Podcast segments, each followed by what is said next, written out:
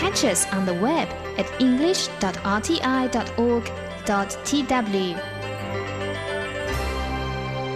Thank you so much for joining us here today at Radio Taiwan International. I'm Andrew Ryan coming to you from Taipei, Taiwan. Up ahead this hour, we'll have for you Chinese to go, a little free Chinese lessons for you.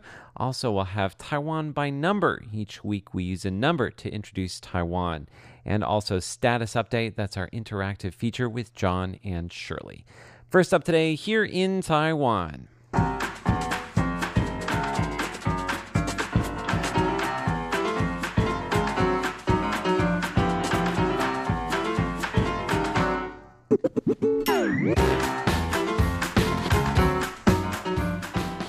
Today is Tuesday, March 26th, and you're listening to Here in Taiwan on Radio Taiwan International. In the studio today, we have Natalie So, Hello. Jake Chen, Hello. and I am once again Andrew Ryan. In today's program, we are going to be talking about the very first blind storybook, and that is a storybook for blind children here in Taiwan. Also, uh, the new Chien-Ming Wang documentary on Netflix. We call him Wang Chien-ming, but in professional baseball, they call him Chien-Ming Wang. Uh, and also, we're going to tell you how many tickets you have to buy in order to win the lottery. At least that's for one uh, winner. Is it one winner or one group of winners? It's for a group of several winners. Several winners. How much they bought in order to get the top prize there, plus some uh, some sobering facts about winning the lottery. All that and more in today's Here in Taiwan. Don't go away.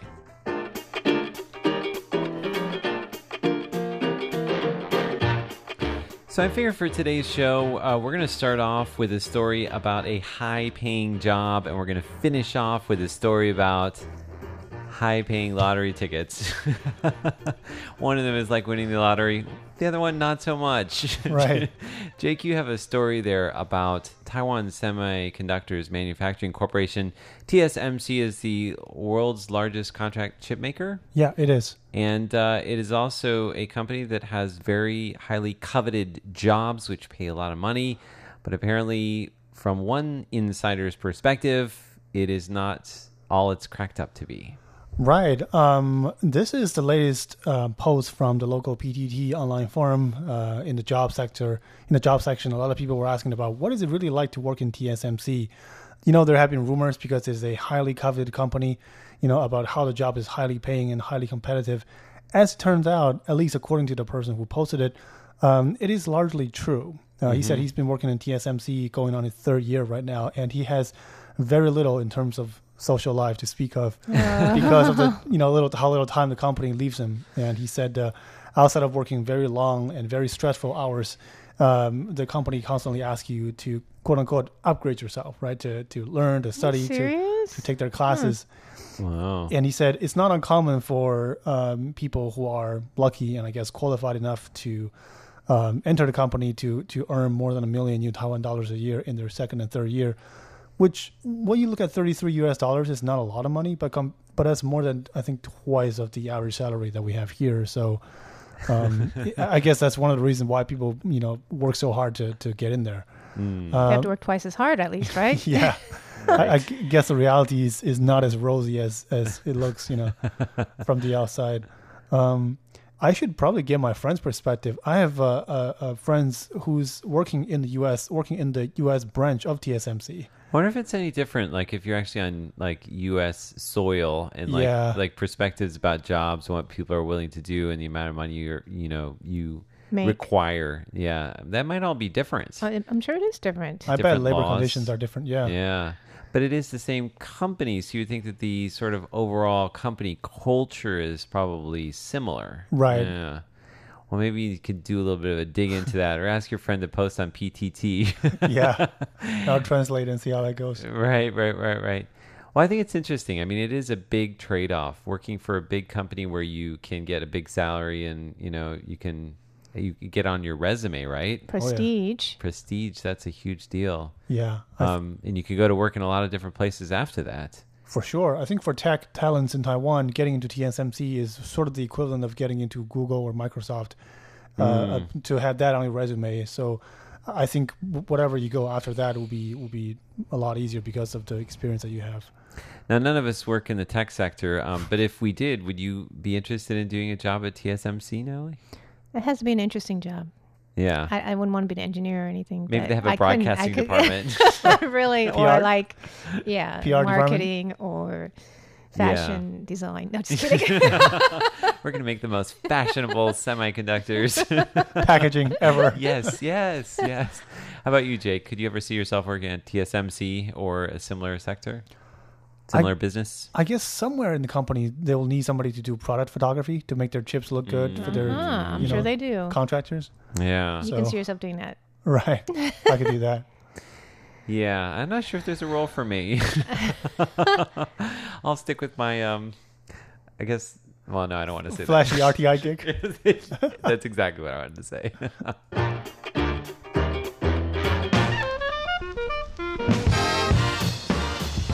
Okay, so I want to tell you a little bit about uh, Taiwan's first storybook for blind kids. Uh, this is actually very cool. Uh, somebody passed this along to me. So I used to do a TV show on public television here in Taiwan, and I hosted uh, alongside uh, a blind co-host, Xinting. Uh, it was a travel show. So I have a lot of experiences kind of being with him and showing him what I can see in different ways other than visual ways.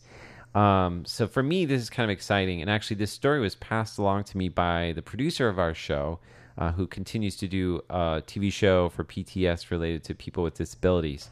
So she passed along the page on a local crowdfunding website called Zeczec, Z E C Z E C. Okay. Zeze. um, and so, at any rate, they they had a crowdfunding campaign for this book.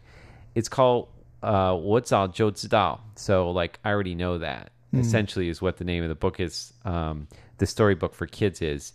Um, and what was amazing is that they had already like just totally blasted through the amount. They're like kind of the goal that they had set for crowdfunding for this book.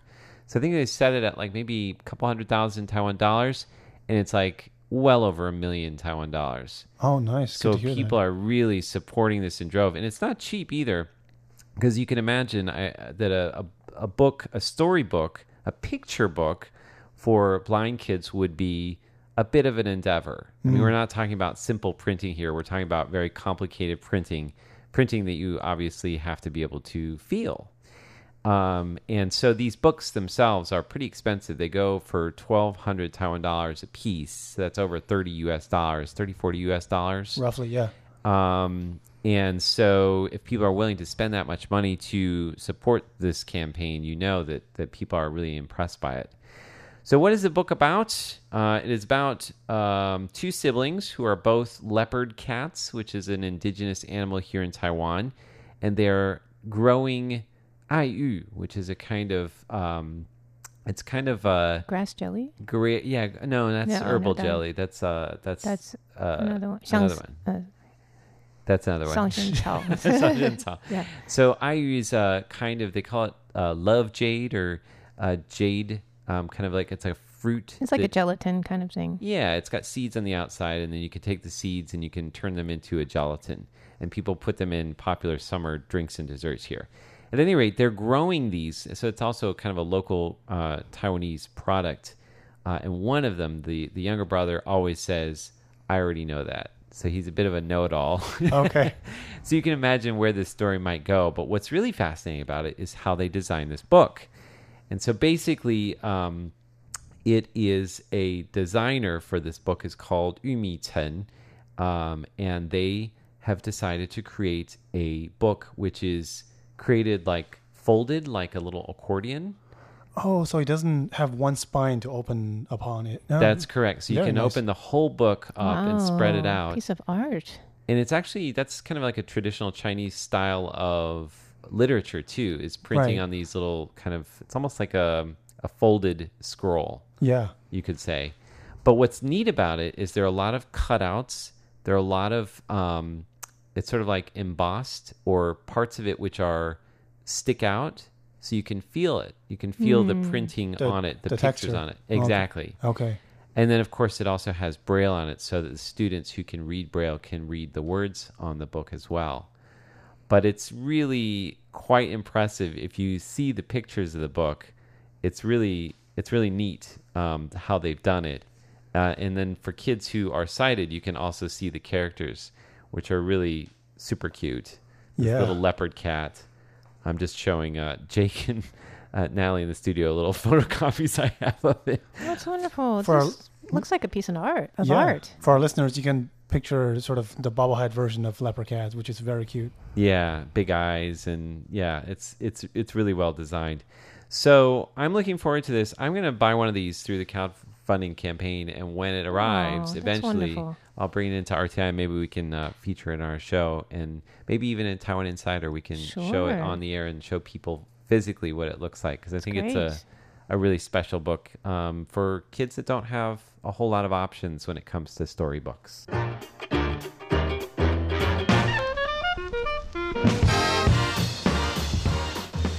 Okay, we're going to move on now to a new Netflix documentary about a Taiwanese sports hero. His name is Chien-Ming Wang. At least that's what they called him in the uh, NFL when he was playing baseball. He was a, a pitcher for MLB, major major leagues, yeah, same thing. NFL. Isn't that Oh, no, National right. Football League? Sorry. you can tell I don't know my sports. I was going to say NBA, and I was like, no, that's basketball. so, at any rate, I'll, I'll toss the story on over to somebody who knows more than I do. Go ahead, Oh, Natalie. okay. Well, I'm curious. Um, Jake, have you heard of Wang Chien-ming? I, Because he um, came after he was really popular. I wrote a video story on the production of the movie that I think we're talking about. Oh, it's a cool. very moving documentary. I saw the trailer of it. Yeah, you know what's great? You know, he was very, very popular um, for a couple years when he was pitching for the Yankees in 2006 and 7, where he had won 19 games in both seasons. So he was leading the American League in that category. And um, he entered, you know, baseball at a kind of late age, around 25. He was a rookie, but he started doing very well, and people in Taiwan were so proud of him. People would get up in the middle of the night to watch his games. The legislature would, you know, stop to watch him pitch. People would be arguing before the legislature and then watch him pitch, and then they would start keep arguing after. you know, I mean, everybody loved Wang Chien-ming, but unfortunately, he got quite a few injuries. Um, and uh, and things went downhill after that for him. Um, he started. He did. You know, change to different teams. But this documentary is called Late Life, the Chien-Ming Wang story.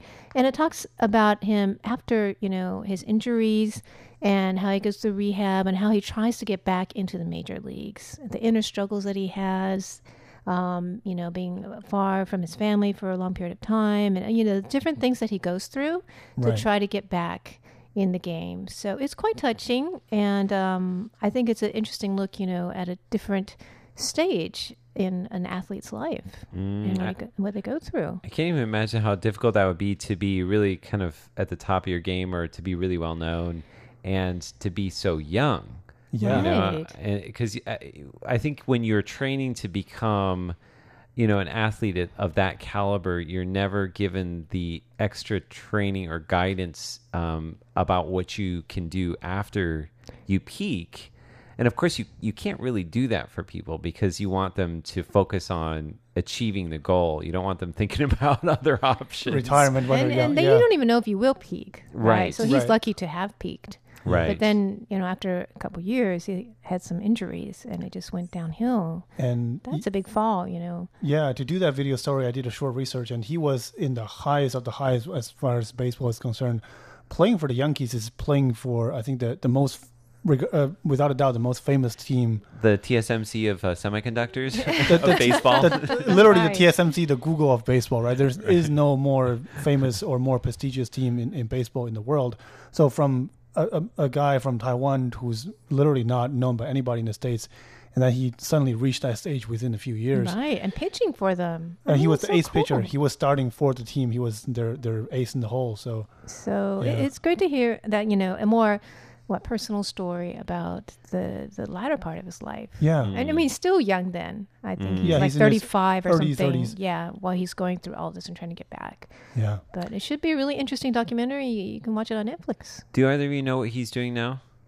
Um, I think he's rehabbing with uh, two trainers now in the in the states, back and forth between states and Taiwan. Um, we also see some of the footage with his family and kids and how they deal with his frequent travels as well in the documentary. So And he, so he's still playing. He's still trying to get back to it. Wow. Wow, Yeah. wow, wow. 35 is is not too old to play baseball. We've definitely seen uh, pitchers into their 40s. Yeah, most definitely. Um, but I mean, it is you're getting up there once you're 35, especially if you've had serious injuries like he has. Right. So uh, we'll of course be watching his uh, continued career and uh, maybe catching out that documentary again. It's called Late Life, and it's now available on Netflix.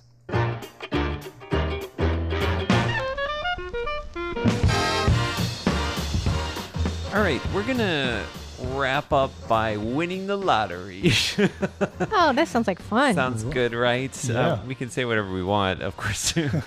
I think the chances of us winning lottery are pretty minimal.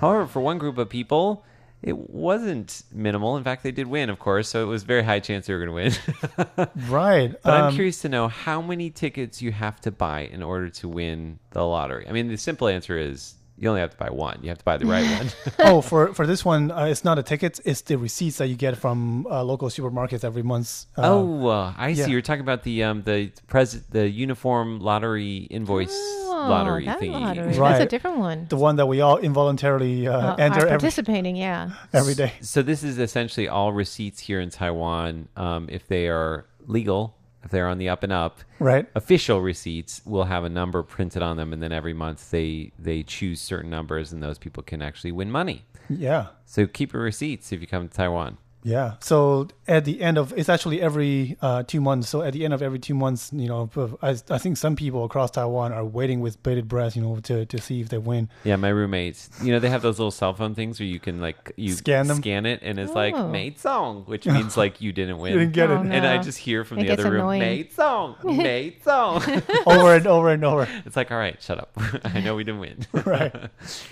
Um, so yeah, I, I guess out of the hundreds and thousands and potentially millions of tickets, somebody did win, and it's incredible how little money you can spend to win. And the top prize is uh, 10 million new Taiwan dollars, which is 330 something U.S. dollars.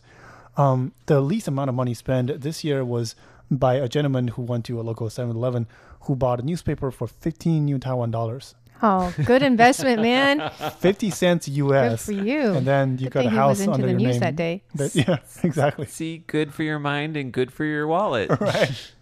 Great news, people. Um, yeah. So some of the other interesting items that people have bought um, to win the lottery. to win the lottery, anywhere between we're talking about huge prices, anywhere between two uh, two million to ten million Taiwan dollars. Taiwan dollars. Okay. So So that's about 100 to 300,000 Yeah, US. exactly. Okay. Uh, so we're talking about uh, somebody bought two bottles of water. See, all these are healthy stuff, right? For your body food. Um, and then a oh, this is a bento box for eighty five. Uh, gentleman bought that, Wow, and then he, lunchbox. He won, yeah, Cool. lunchbox. He won uh, two million new Taiwan dollars, so not bad. Um, it's mostly food, bento boxes, uh, TPs, toilet papers, really pragmatic stuff, you know, which is not surprising, judging from the fact that these are all mostly bought from local convenience stores. Well, I was gonna say, it's like how many strange things do I buy on a regular basis? N- not very many. It's like Right. I can't imagine the one time I go out and buy like a, a new TV and it, then I win Yeah. the lottery. It doesn't Yeah. seem right, right? Yeah, Seems like it should be for something super cheap. yeah. I was waiting for something exciting, you know, somebody bought a wine at a local 7-Eleven and, bu- and get a lottery, but probably not this time. Oh, yeah, Yeah. right. Yeah. Well, you could cheers to that, right? I guess you have to keep the bottle of wine until you check your receipts and see if you won, though. Yeah, I think the bottle would be pretty much gone. This makes by me then. want to check my receipts. Yeah, I'm gonna Yeah. go home and check mine. Although uh, you had an article there, which we're gonna tell you very quickly about. I guess the gist of it was you don't want to win too big. Well, okay. Well, there's di- there's different um, uh, angles to this. I mean, there have been some articles that uh, say the lottery is a curse, a major lottery, and you can end up like on drugs and you know Oh, depressed no. after you spend all your money and you know all that kind of stuff. trust funds, stick it all in a trust right. fund. But you Good know, some people in Taiwan, what they do is they don't tell anyone, oh well, and I they think that's, save it. That's true in Isn't that a America great too. way, too? People Be change their identities. You don't you want serious? people changing around. Yeah, get Save it for your plastic surgery. retirement. Yeah. Why not? wow. well, thank you so much for uh, listening to today's Here in Taiwan. I'm Andrew Ryan. I'm Natalie So. and I'm Jake Chen. Hope you win the lottery.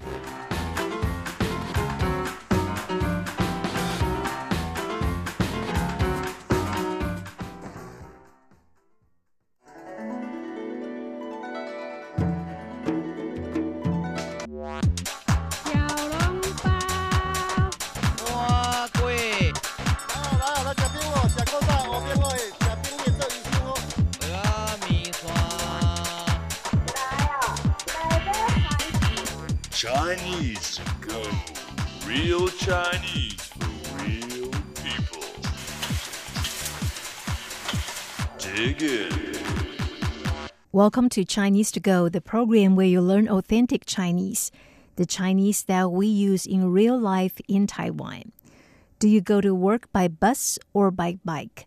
Let's listen to a conversation.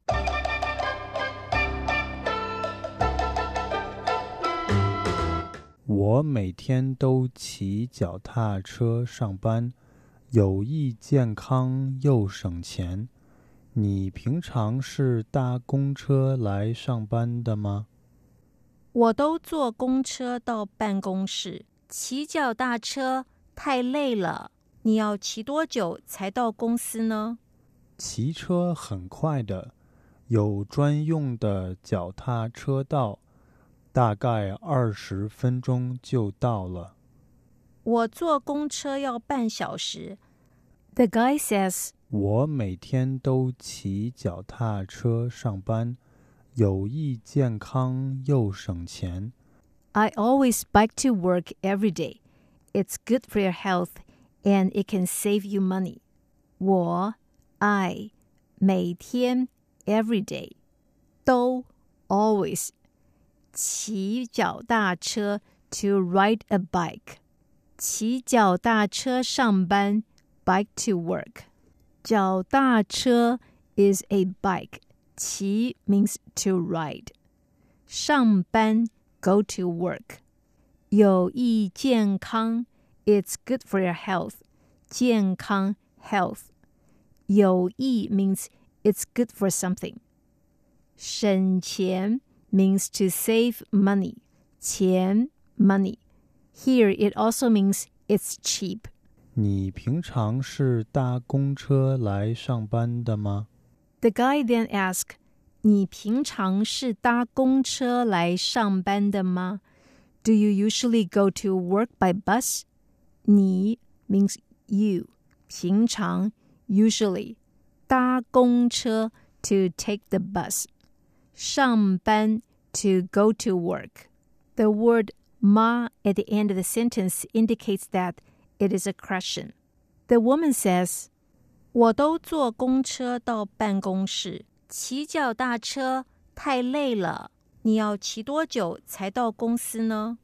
I always go to work by bus. Cycling is too tiring. How long does it take for you to bike to work? The word 坐 usually means to sit, but here 坐公车 means by bus or to take the bus. 办公室 office. But here 到办公室 it means to go to work. 骑脚踏车太累了。Cycling is too tiring. 太累 tiring.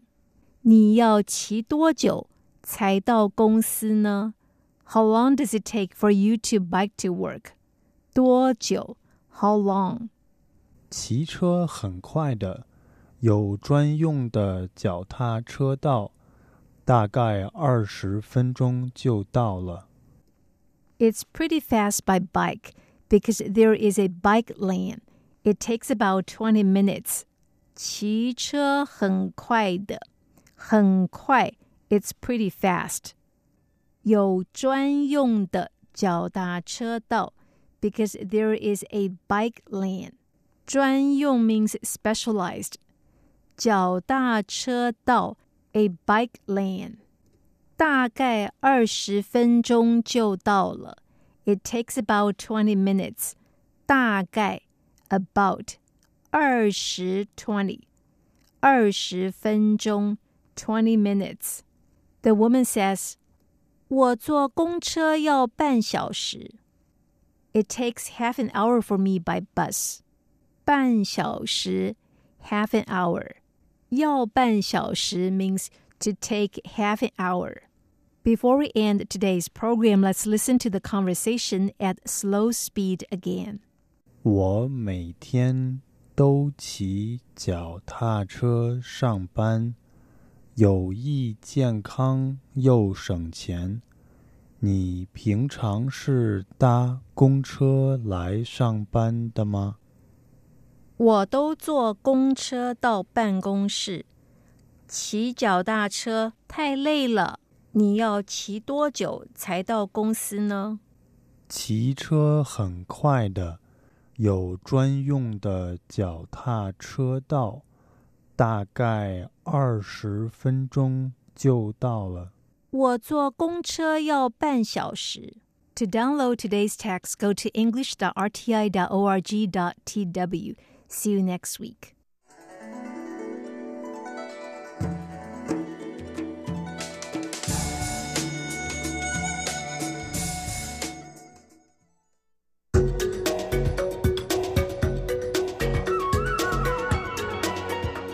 This is Taiwan by Number, brought to you by Radio Taiwan International.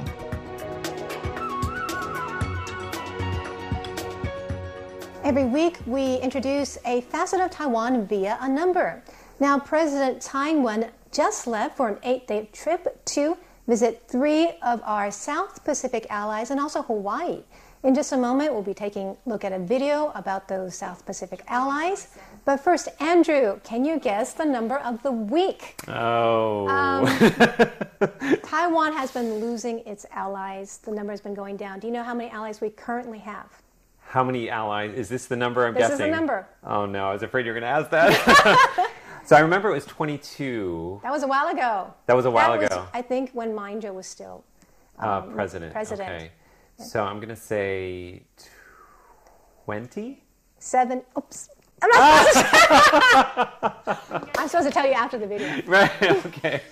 Now we'll find out in the video. Okay, But let's let's, take a look. Um, first, this video is really cool. It's of a YouTuber named Ben Wu. He said that a lot of people don't know about Taiwan's South Pacific allies, which I think is true, right? Mm-hmm. So he went on an adventure to all of the allies to introduce them to Taiwan. Let's take a look.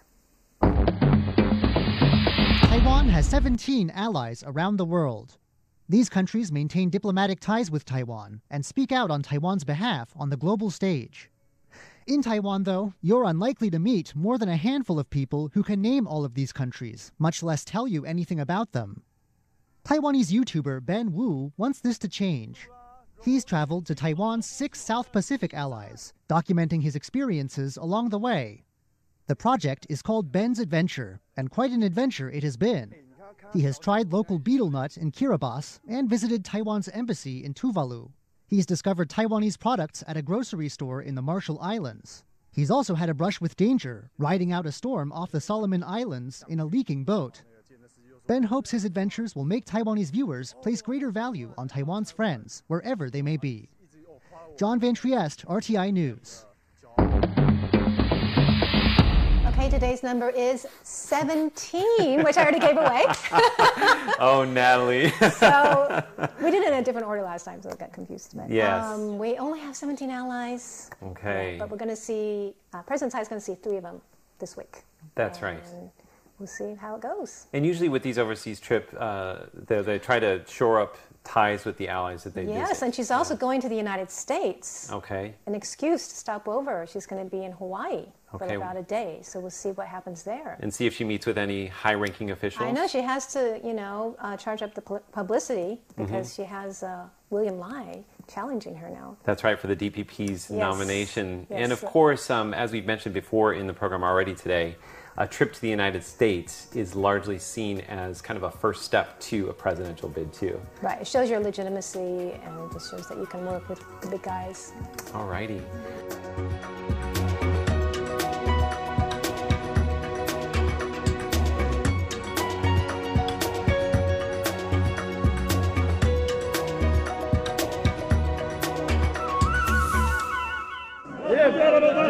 From a fruit market in Tel Aviv to a fish seller in Taipei, the people of our world are working hard to make a living. Are you listening? Tune in to the sounds of your world on Radio Taiwan International. This is Status Update.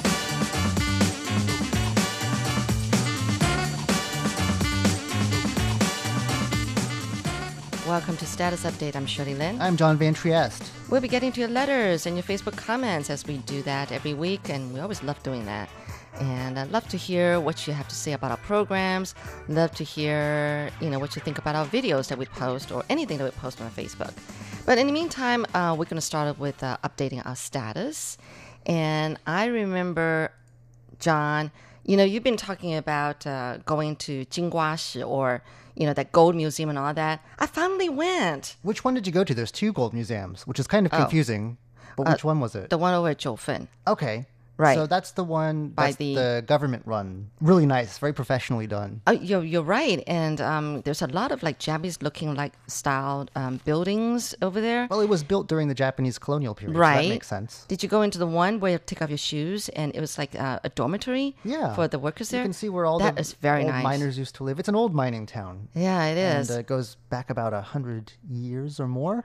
And it's still very popular with Japanese tourists today. An interesting blend of Japan and Taiwan in one place. It's a- Definitely. A, nice I- spot on the uh, north coast. Now, did you go into one of the mine shafts? Yes, I did. We had to um, pay extra to go down. a safety But, um, helmet, right? Yeah, I put on a safety helmet and all that kind of stuff. And um, they made you make a vow saying that you will not talk loudly and that you will not touch things in there. Nobody told me to do that. That was really funny. Did they really do that? yes. There's like a swearing in ceremony. They made us, um, you Maybe know, they watch. just saw me and was like, "Yeah, never mind. He won't understand." Oh, that was so funny. I think this guy was loves his job, you know. And oh, had um, a tour guide. That's why. Yeah. Well, no, he wasn't. I mean, before we went into the shaft, I Mhm. mean, he was like telling us to watch a video and then to Oh. hold up our hands and then make a vow, that kind of What? stuff. They It never did that to me. I must have been there on the day when he wasn't working. Probably. Okay, that's But news to me. But I didn't know how big the place was. It's I mean, it's huge. huge. And then you keep on going up, and then there's another exhibit, and then go another, and then another exhibit, and go up some stairs. and kind of built on a hillside, isn't yeah, it? yeah, yeah. And, Very, uh, very nice. I think the um, real attraction of that part of Taiwan, though, because it's like right on the north coast, is the views of the sea. Oh, I know. The sea is like right, pretty much below you. it, yeah, and yeah. but you're way up above it on the mountainside. Mm. It's one of the things I love about Taiwan is that uh, the mountains just end right at the ocean. Like there's no.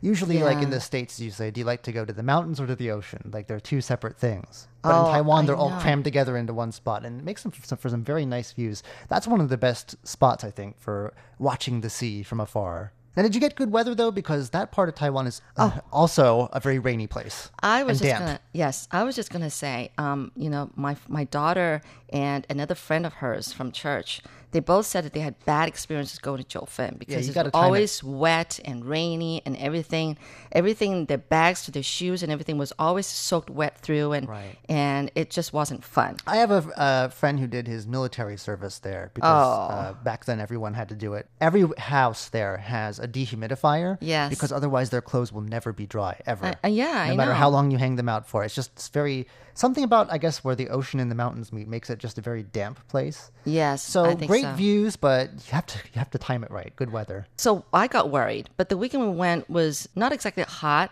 but it was cloudy, but not really raining, like hard, hard. So we had a good time. Yeah, it you know, it turned out to be a a nice lot. hike. You know, yeah. So it was just nice, and there was one where we actually watched. Um, it's like an animation talking about the history behind Jiufen and you know about the the miners there and their lives and everything. So I learned a lot from that short little animation film. Hmm. So that was nice, and knowing that back then. I mean, that was the place for everybody to hang out.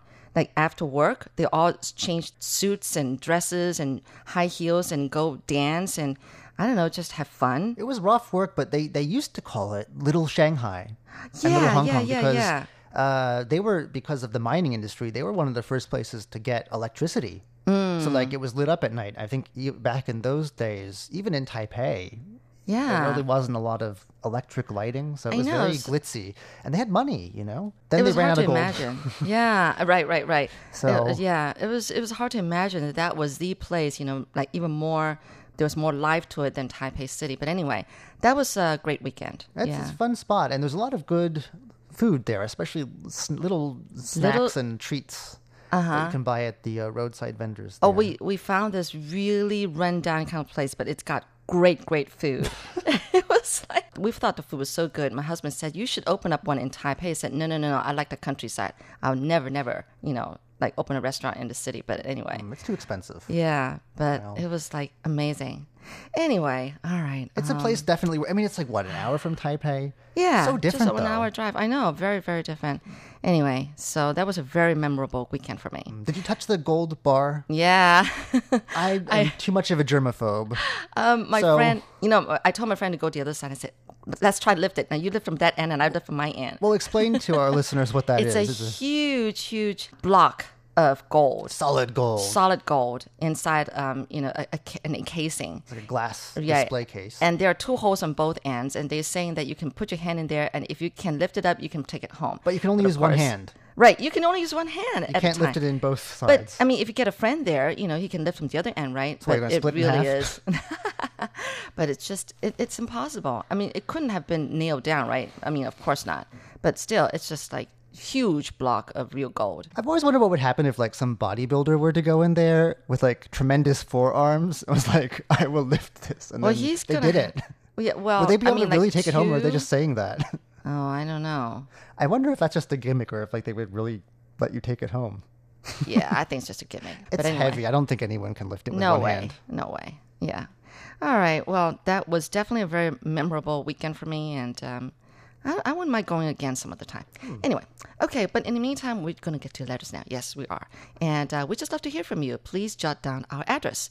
Um, our address is PO Box one two three one nine nine Taipei, Taiwan. Or rush over to your computers and send us an email. Our address is rti at rti.org.tw. And of course, we love your Facebook comments, so please keep those coming our way as well.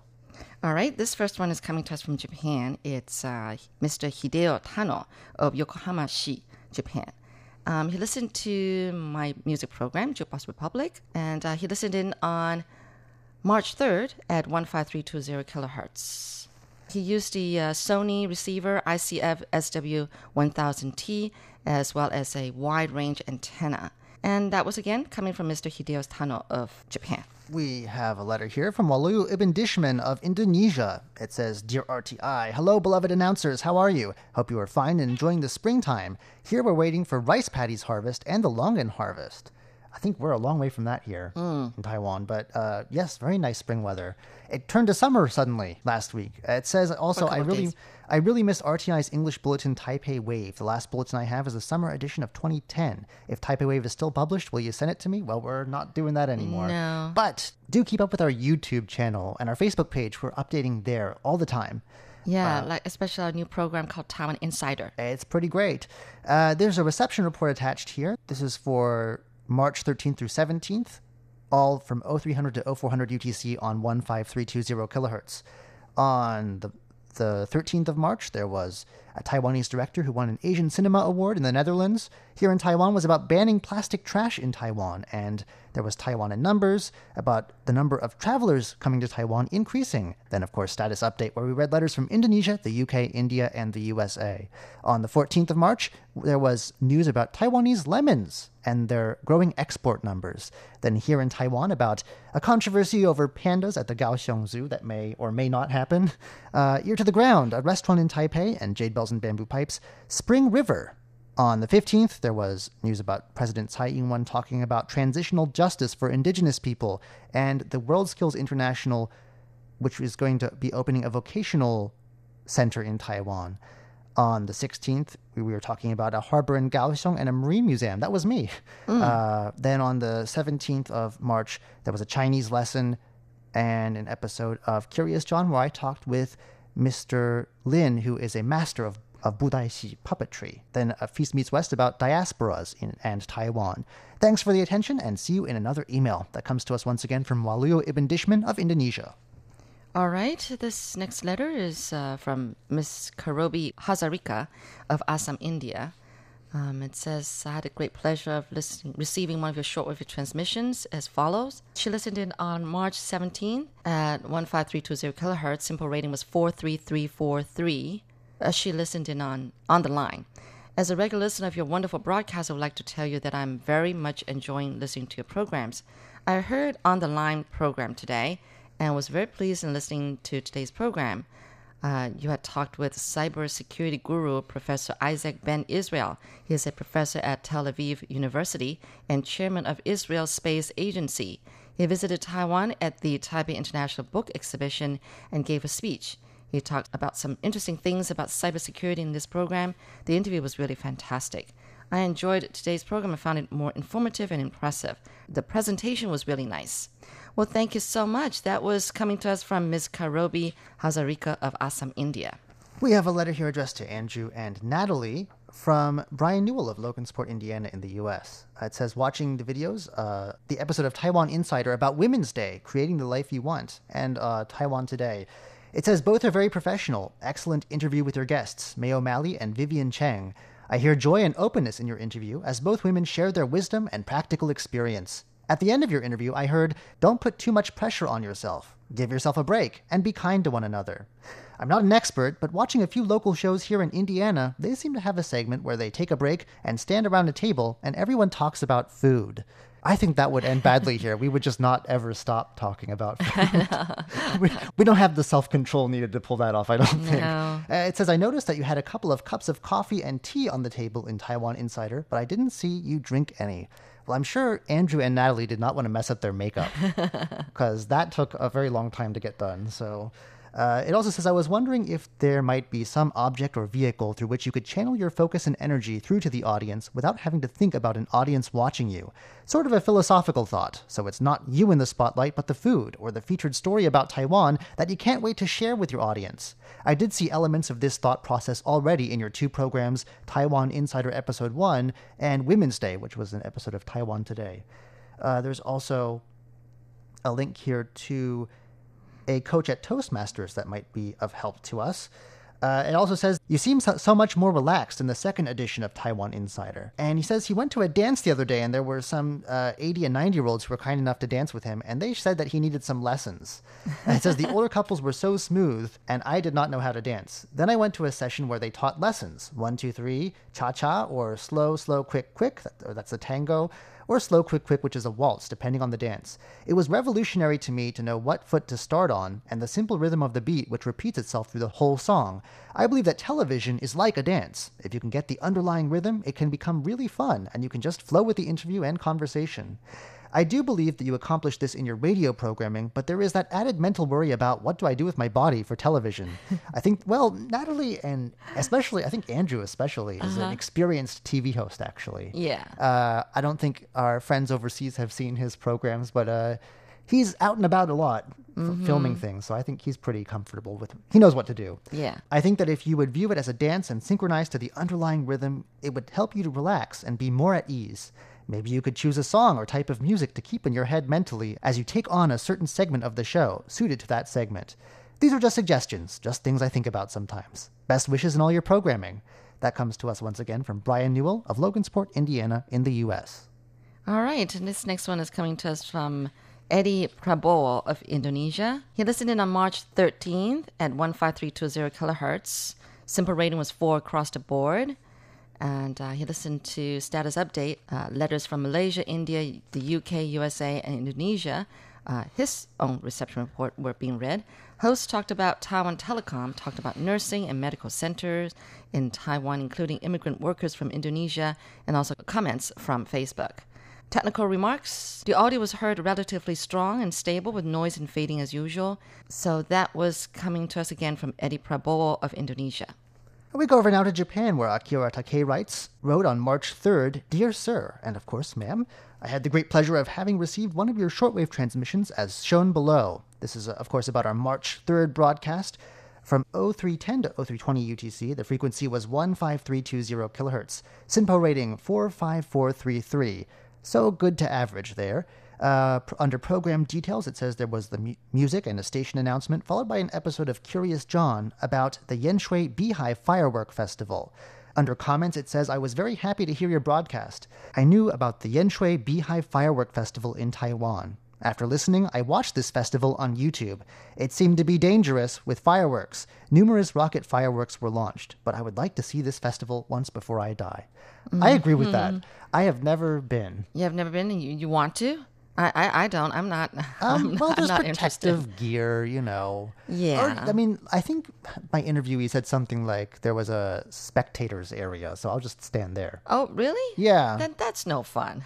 I guess I guess not. You know what? It's worth seeing anyway. Okay, okay. Uh, it says, I hope this report will be of some value to you in knowing reception in the Far East. If you find this report correct to your station log, I would like to have a card of verification.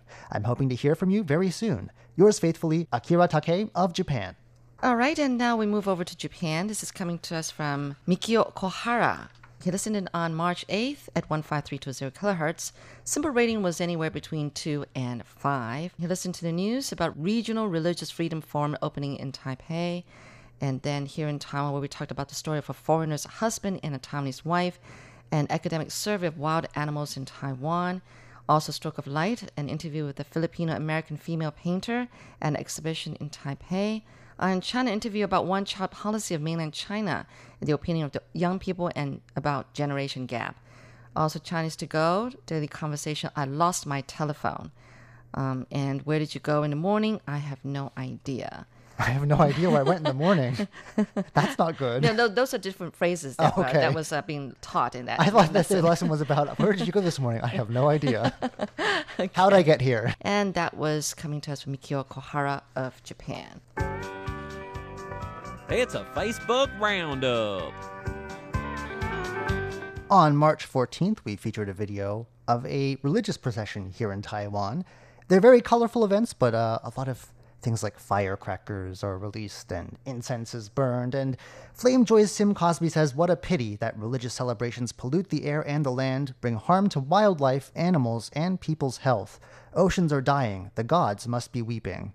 Then on March 15th, we had a very frightening video about a lack of antivenom at some hospitals here in Oh, Taiwan. yes. We do have some poisonous snakes around. I don't think you're going to get bit in Taipei, but if you, you know, venture out really anywhere, even in the mountains around the city, you might run across them. You see signs now and then that warn you Yes. of poisonous snakes. yeah, the Gold Museum. I mean, near the Gold Museum, too. Oh There yeah, there's sign. snakes there, sure. uh, Aldous Mina MBA says, yet they have multi-billion-dollar buildings. Such a joke. I'm not sure. Do many hospitals here have multi-billion-dollar buildings? I don't think um, our hospitals are quite that fancy. I- Some of them yeah. might. The big hmm. ones probably do. Oh well. Well, now that this man fortunately survived a snake bite by just a hair, apparently they didn't have hmm. the, the antidote they needed. Uh, maybe the issue has been brought to light, so maybe other people won't have such a close call now. Yeah, really. All right, well, that's it for this week's status update. Hope you enjoyed the program. Do keep writing us. We want to hear from you what you think about our programs.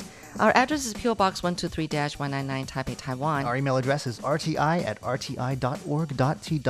And of course, you can always reach us on Facebook. Be sure to leave us a comment. Until next week, I'm Shirley Lin. I'm John Van Trieste. Goodbye. Bye.